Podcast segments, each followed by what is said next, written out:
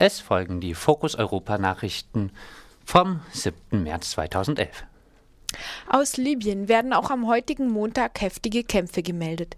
Die Aufständischen sollen weiterhin des, den Osten des Landes kontrollieren. Die Planungen zu EU-Sanktionen scheinen demnächst realisiert zu werden. Am Dienstag soll der libysche Staatsfonds auf die Sanktionenliste der EU gesetzt werden, wenn bis dahin kein EU-Mitgliedsland ein Veto einlegt. Die Vereinten Nationen sprechen von über einer halben Million libyscher Bürger und Bürgerinnen, die auf der Flucht seien und Hilfe benötigten. NATO-Chef Rasmussen hat sich zwar dagegen ausgesprochen, ohne UN-Mandat militärisch in Libyen einzugreifen, einzugreifen, legte indirekt einen solchen Eingriff jedoch als Reaktion auf die Gewalttaten der Regierung, die Zitat Verbrechen gegen die Menschlichkeit nahe kommen könnten, nahe. Gaddafi indes schickt angeblich ausländische Einwohnerinnen und Einwohner in Booten nach Europa, um den Druck auf die EU durch Flüchtlinge zu erhöhen. Revolutionsupdate. Die Proteste in zahlreichen Ländern, insbesondere des Nahen Ostens, gehen weiter. In der libanesischen Hauptstadt Beirut demonstrierten am Sonntag ca. 9000 Personen gegen das Propertsystem, das die Zuteilung politischer Ämter nach Religionszugehörigkeit vorsieht. Kritisiert wird daran ein ethnisch gebundener Klientelismus. In Saudi-Arabien gingen am Samstag trotz eines Demonstrationsverbotes ca. 40 Frauen auf die Straße, um für die Freilassung ihrer Angehörigen zu demonstrieren Bereits am Freitag war ein schiitischer Geistlicher festgenommen worden, der in seiner Predigt zur Umwandlung der absoluten Monarchie in eine konstitutionelle aufgerufen hatte. Nach Protesten schiitischer Jugendlicher wurde er am Sonntag wieder freigelassen. Der saudische König gehört der sunnitischen Minderheit an. Im Jemen protestierten in mehreren Städten am Samstag Zehntausende Menschen gegen die Regierung. Am Freitag sollen nach der Beerdigung von der Polizei getöteter Demonstranten sogar eine halbe Million Menschen auf die Straße gegangen sein. In Jordanien protestierten am Freitag immerhin ca. 3000 Menschen. Auch in Angola gibt es Versuche, Protest anzubahnen. Für den heutigen 7. März wird zu einer sogenannten neuen Revolution des angolanischen Volkes aufgerufen.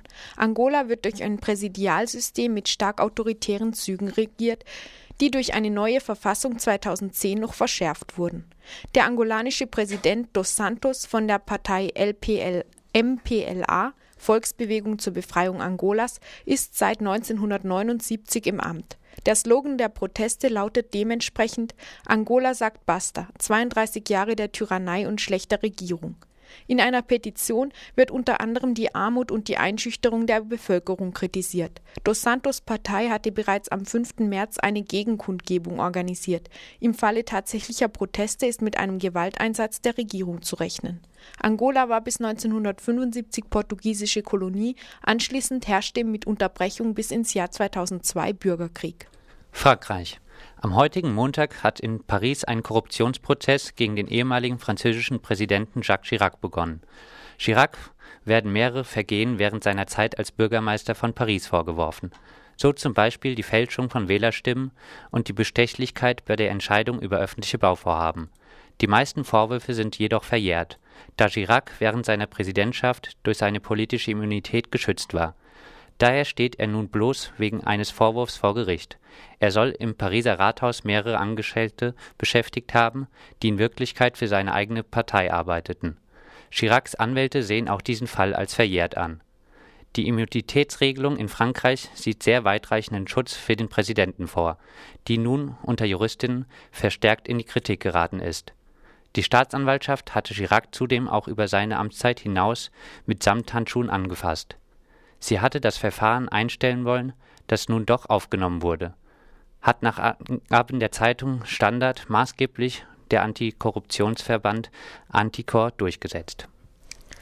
Tausende Menschen haben am Sonntag in Zagreb in Kroatien den Rücktritt der Regierung gefordert. Sie warfen der Regierung Korruption und Missmanagement vor. Kroatien ist hart von einer Wirtschaftskrise betroffen. Die Arbeitslosenquote beträgt fast 20 Prozent. Nach Gewerkschaftsangaben wird rund 70.000 Beschäftigten ihr Gehalt nicht ausgezahlt. Seit Ende Februar werde in Kroatien fast alle zwei Tage gegen die Regierung und für Neuwahlen demonstriert. Laut einer Umfrage des kroatischen Fernsehens unterstützen 70 Prozent der Bevölkerung die Proteste. Generalstreik in Belgien. Am vergangenen Freitag, den 14, 4. März, haben sich in haben sich Flamen und Wallonen gemeinsam an einem Generalstreik gegen die Sparpläne ihrer Regierung beteiligt. Diese ist seit 267 Tagen nur noch geschäftsführend im Amt. Trotzdem beschloss sie einen Eingriff ins Tarifrecht, wonach die Gehaltserhöhung bis 2012 nicht mehr als 0,3 Prozent über die Inflationsrate hinausgehen sollen. Der Sparvorstoß der belgischen Regierung kommt, nachdem die deutsche Bundeskanzlerin Angela Merkel beim EU-Gipfel im Februar im Hinblick auf die spanischen Lohnpolitik forderte, die Löhne steigen nicht mit der Inflation, sondern nur, wenn etwas verdient wurde und es Gewinne gibt. Die belgischen Gewerkschaften riefen jetzt zum Generalstreik auf, nachdem sie die Pläne zuvor mitgetragen hatten. Ein breiter Protest der Basis hatte die Gewerkschaftsführung aber umgestimmt. Währenddessen ernannte König Albert II. einen weiteren, den siebten Vermittler, um doch noch eine Regierung zu bilden. Der kürzlich zum neuen Vorsitzenden der flämischen Christdemokraten gewählte Wouter Beke soll eine Brücke über den Graben bauen, der zwischen Flamen und Wallonen immer breiter aufreißt. Die Erfolgsaussichten sind gering in Estland hat die bisherige Regierung die Wahlen am Sonntag wieder für sich entschieden. Die Koalition der rechtsliberalen Reformpartei und dem Nationalistenbündnis IRL unter Ministerpräsident Ansip erhielt nach den aktuellsten Zählungen rund 56 Prozent der Stimmen und gewann damit im Vergleich zur letzten Legislaturperiode noch sechs Sitze im Parlament hinzu. Ansip hatte im Wahlkampf seinen strengen Sparkurs als Erfolg dargestellt, der trotz Wirtschaftskrise die Einführung des Euro in Estland zu Beginn dieses Jahres ermöglicht habe